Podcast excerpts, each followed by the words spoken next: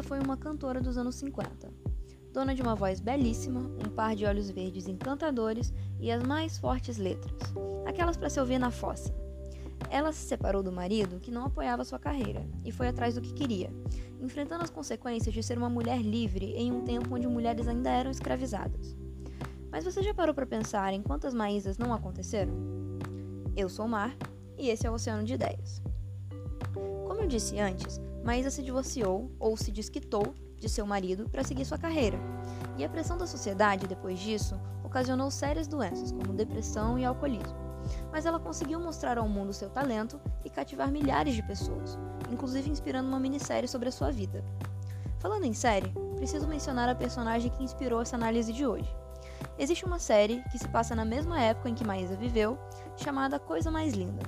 Uma das quatro personagens principais, a Lígia, sonha em ser cantora, e seu conflito gira em torno da desaprovação do marido. Em determinada cena, depois de um desses conflitos, ela chora ouvindo um disco da Maísa. Quantas foram as mulheres que estiveram nesse mesmo lugar em que a Lígia se encontrava? Para entender melhor essa ideia, precisamos falar sobre a escravidão das mulheres. Nós estudamos muito sobre um evento abominável que marcou e ainda impacta o Brasil de diversas formas, que é a escravidão do povo negro. Mas por que as pessoas ignoram que mulheres foram escravizadas por séculos?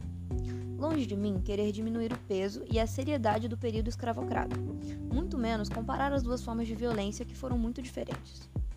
Mas pensa comigo, qual é o conceito de escravidão? Escravidão é quando uma pessoa é vendida e se torna propriedade de outra, assim como seu corpo e sua força de trabalho. Durante séculos, isso aconteceu com as mulheres ao redor do mundo, mas foi chamado de casamento. Uma mulher era criada para ser vendida por um dote. Seu corpo pertencia a seu marido, ou seu dono, como queira chamar.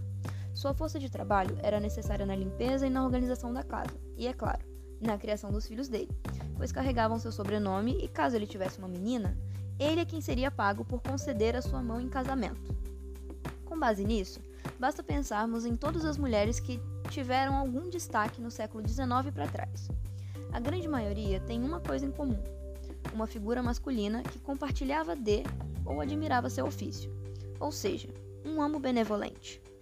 Frida Kahlo tinha Diego Rivera, que apesar de ser um porco nojento, sempre admirou Frida e seu trabalho.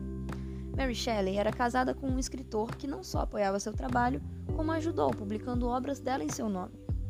Marie Curie era casada com um cientista com quem compartilhava suas pesquisas. Emily Dickinson teve um pai que respeitou seu desejo de nunca se casar, o que a permitiu escrever alguns dos melhores poemas já escritos, e assim por diante.